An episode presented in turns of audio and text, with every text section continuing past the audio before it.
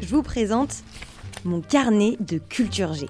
Depuis 5 ans, j'écris ce que je croise. Des infos insolites, des mots que je trouve jolis, des chroniques. J'ai décidé de le mettre en son. Ça s'appelle Circonflexe et c'est l'accent grâce le plat. J'accentue l'info qui m'intéresse et je fais en sorte qu'elle vous intéresse aussi. Le but, c'est de titiller votre curiosité. On y va? Circonflexe. Je me faufile dans les rues, glisse dans les gouttières. Goutte après goutte, je me fraye un chemin. Je sais où je vais, hein. la rivière. Plus loin même, la mer. Plus loin encore, l'océan.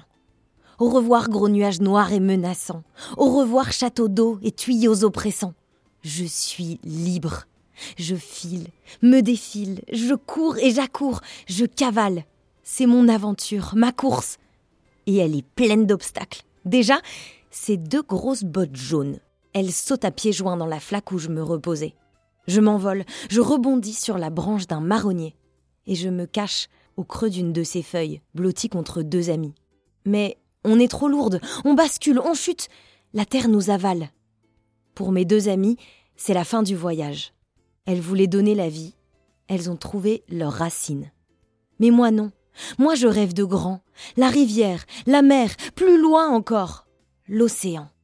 Alors ma course continue. Je me faufile dans la terre, je glisse, et là c'est le grand saut. Salto, pirouette, je plonge du haut d'une cascade et, et je me noie dans une rivière. Bientôt, la mer. Je rêve d'y rencontrer les vagues, de jouer avec les enfants, dans un éclaboussement partir à l'assaut d'un corps frileux, me faire copain avec ses frissons. Je rêve de l'océan, de nager avec les dauphins, m'envoler dans le jet d'une baleine et me fondre avec les planctons. L'océan. Admirer les coraux, la grande rémanta, les bancs de thon qui se meuvent comme un seul. Mais. Mais. Mais je n'avance plus. Que se passe-t-il? Où est la rivière? J'essaie de passer, mais la terre est trop sèche. Elle m'attrape, me tire, et quand je m'échappe, ce sont les rayons du soleil qui m'aspirent.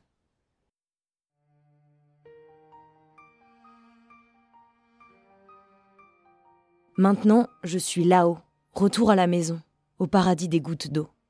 Nous sommes nombreux à ne pas avoir atteint l'océan. Et d'en haut, nous regardons. Il fait chaud. Les sept dernières années ont été les plus chaudes jamais enregistrées dans le monde. En France, les vagues de chaleur précoce deviennent la norme. En bas, vous vous habituez, vous vous réjouissez. Mais moi, en haut, petite goutte d'eau, j'ai peur de redescendre.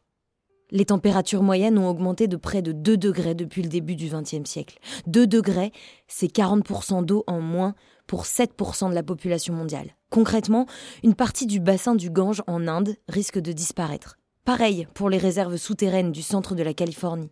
Pareil pour celles du sud de l'Europe, en Espagne et en Italie. Selon le GIEC, un habitant sur quatre va subir des pénuries d'eau fréquentes d'ici 2050. Alors, il y a la chaleur, et puis il y a votre consommation aussi. 70% de l'eau sur Terre est utilisée pour nourrir les hommes. 70% pour vous nourrir.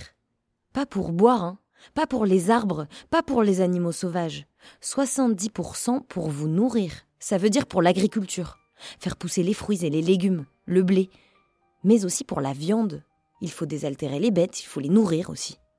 Pour vous donner une idée, la quantité d'eau utilisée pour produire un kilo de bœuf, ça représente toutes vos douches pendant un an. L'eau utilisée pour un steak peut faire pousser 600 pommes de terre. Cette eau ne part pas à la poubelle, l'eau se fraye toujours un chemin. Mais on parle d'empreinte eau. Et cette empreinte ne cesse d'augmenter. La consommation mondiale en eau s'est multipliée par 6 en 70 ans. Alors le paradis des gouttes d'eau a un message. Soyez conscients, protégez-nous, informez-vous, engagez-vous et battez-vous pour que l'eau reste accessible à tous et gratuite. En Australie, l'eau est devenue une denrée si rare qu'elle est cotée en bourse. Moins il y a d'eau, plus elle coûte cher. Plus elle coûte cher, moins elle est accessible. En Australie, les fermiers et les éleveurs ne peuvent plus acheter d'eau. Il ne reste plus que les gros producteurs, qui produisent principalement des amandes. Alors, protégez le paradis des gouttes d'eau pour qu'on puisse encore vous raconter des histoires. La mienne, Et la vôtre aussi. Parce que ne l'oubliez pas, sans eau, il n'y a plus de vie.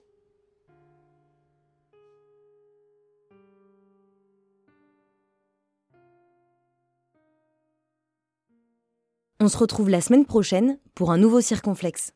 Si vous avez aimé, abonnez-vous et mettez des étoiles sur Apple Podcast. J'en ai bien besoin pour le référencement.